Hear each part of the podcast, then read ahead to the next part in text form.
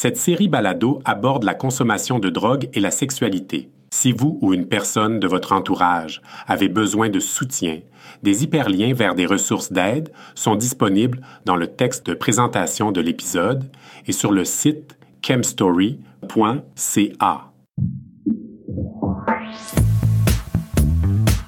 Vous écoutez Chemstory, une série balado créée par des personnes ayant une expérience vécue de chemsex. Salut Simon. Salut Vincent. Euh, Aujourd'hui, on va parler de ton historique avec le chemsex. Euh, C'était quand ta première expérience avec la drogue en général? Euh, À l'époque, je devais avoir 18 ans. Euh, je dois dire que mon premier saisie a vraiment changé ma vie. Je partais régulièrement avec des amis en rêve illégal en France. Puis qu'est-ce qui t'a motivé à en prendre à l'époque? J'étais jeune, curieux, mais assez timide et indécis sur le chemin que je devais prendre dans ma vie en fait. Euh, et cette première fois, ça a vraiment débloqué quelque chose en moi, vraiment profondément. Euh, j'ai réussi à vaincre ma timidité, à découvrir une nouvelle facette de ma vie et ma sexualité. Euh, je suis passé ensuite à une sorte de philosophie de vie qui était plus ou moins sex, drugs and rock and roll. Avec l'important, c'était de ne pas avoir de vie boring, de profiter de tout à 100%, de ne jamais regretter et de tout essayer en fait.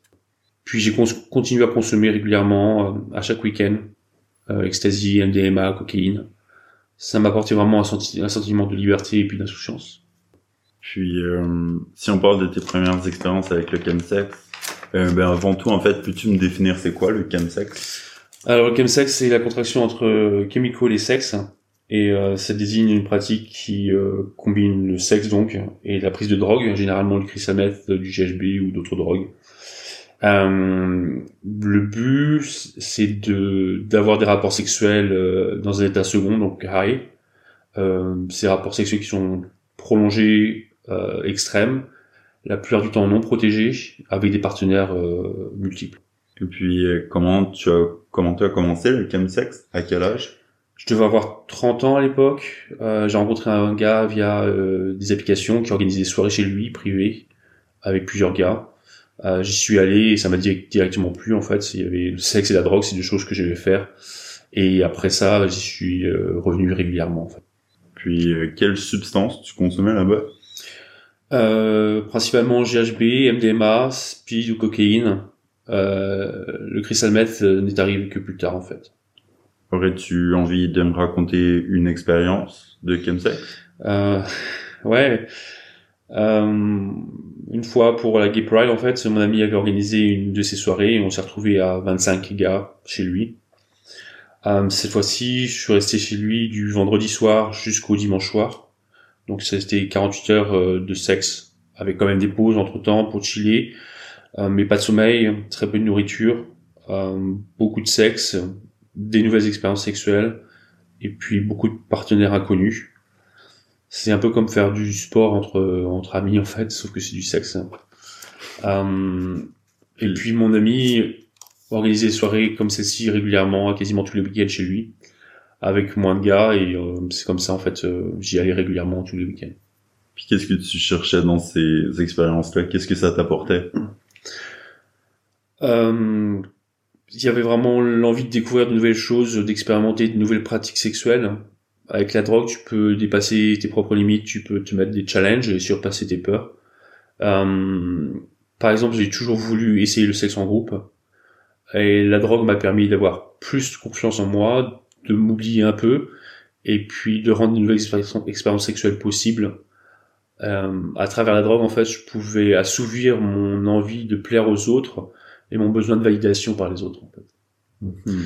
Euh, j'ai vraiment eu des expériences incroyables particulière, mais j'ai également eu la possibilité de rencontrer euh, des nouvelles personnes. Certaines sont devenues des amis après par la suite. Mhm. Puis, euh, si on parle un peu du début de la dépendance, euh, est-ce que tu sais un peu comment ta consommation a évolué dans le temps? Euh, Je suis passé des sections chemsex quasiment tout le week-end à consommer en fait durant la semaine, de manière récréative. Euh, je pense qu'à l'époque, je cherchais vraiment euh, à retrouver les émotions intenses du week-end. Euh, j'ai commencé à consommer du GHB tous les jours, en prendre avant d'aller travailler. Puis un week-end, j'ai, on m'a fait essayer le crystal meth et très rapidement, j'en ai, consommé également régulièrement. Le problème avec la meth, c'est que ça rend pas seulement horny, mais ça te permet aussi de ne pas dormir pendant 24 heures, euh, ce qui est parfait pour les sessions chemsex, mais qui est moins pour ton sommeil et pour ta santé en général. Puis, euh, qu'est-ce que tu définirais comme les conséquences au long terme de cette consommation-là sur ta vie? Waouh, elles sont nombreuses. Euh, D'abord, avec la meth, tu ne dors pas. Euh, une fois, je me suis retrouvé éveillé pendant six jours, six jours sans dormir. Donc, euh, en général, tu as une aggravation euh, de ton état de santé, une diminution du sommeil, de l'appétit, tu perds du poids. Puis j'ai également développé des crises d'angoisse et de paranoïa. Euh, j'avais des pertes de mémoire et des réflexes manuels. Ensuite, j'ai des difficultés financières parce que tout l'argent que j'avais passé dans ma consommation. Donc là, tu t'arranges et tu essayes de trouver des moyens plus ou moins légaux pour récupérer de l'argent. Suite à ça, j'ai également perdu mon emploi car j'étais souvent absent ou j'étais pas en état d'aller travailler j'étais pas aussi efficace au travail qu'auparavant. Euh, ça a également eu une, des conséquences sur euh, sur mes amis. J'ai commencé à les voir de moins en moins, mes amis et ma famille parce que j'étais en session tous les week-ends, où j'étais trop gelé, trop honteux d'être gelé pour pouvoir les voir en semaine. Donc au fur et à mesure, petit à petit, je me suis euh, retrouvé tout seul à plus les voir. Euh, ensuite, euh, j'ai également perdu mon partenaire amoureux principal, qui m'a longtemps soutenu et aidé, mais il supportait plus d'être inefficace face à ma consommation, il supportait plus les mensonges, euh, que j'utilisais pour cacher ma consommation. Donc de manière générale, il y a vraiment une perte d'intérêt pour la vie, pour tout ce qui touche, pour tout ce qui ne touche pas la consommation ou au sexe en fait. Donc tout ce qui est la famille, les amis, euh, le travail, les loisirs, tout ça c'est complètement oublié euh, au détriment du du, du chemsex.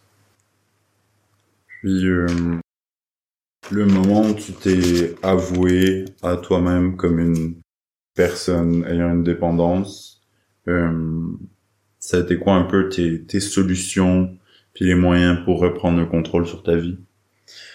Euh, Longtemps j'ai pensé que j'avais pas de problème en fait, que je pouvais être capable de gérer ma vie personnelle, sociale tout en consommant, mais c'était difficile. Euh, je souffrais énormément. Puis il y a pas mal d'épreuves en fait par rapport à ça. Il y a le, sur, sur, le chemin de, de l'acceptation, il y a le jugement soi-même, il y a le regard des autres et de la société, la culpabilité. Il y a plein d'éléments qui font que c'est pas facile de, qu'on a tendance à nier qu'on a un problème de consommation jusqu'au jour où euh, le jeu n'en vaut plus le coup et que les difficultés sont trop importantes. Alors ça prend un travail énorme hein, sur soi-même hein, de s'avouer qu'il faut changer, mais qu'on est, faut se dire qu'on n'est jamais seul, même si on le pense souvent.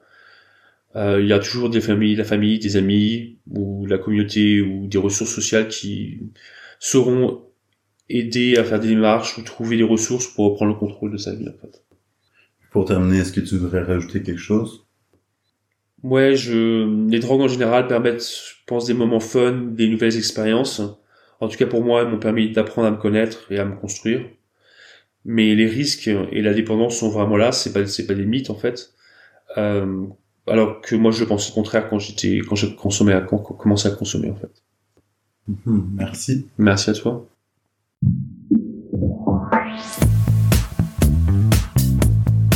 C'était un épisode de Chem Story. Abonnez-vous pour être informé de la parution des prochains épisodes. Pour en savoir plus sur le projet, pour raconter votre histoire ou pour une liste de ressources d'aide et de soutien en lien avec le chemsex, visitez chemstory.ca.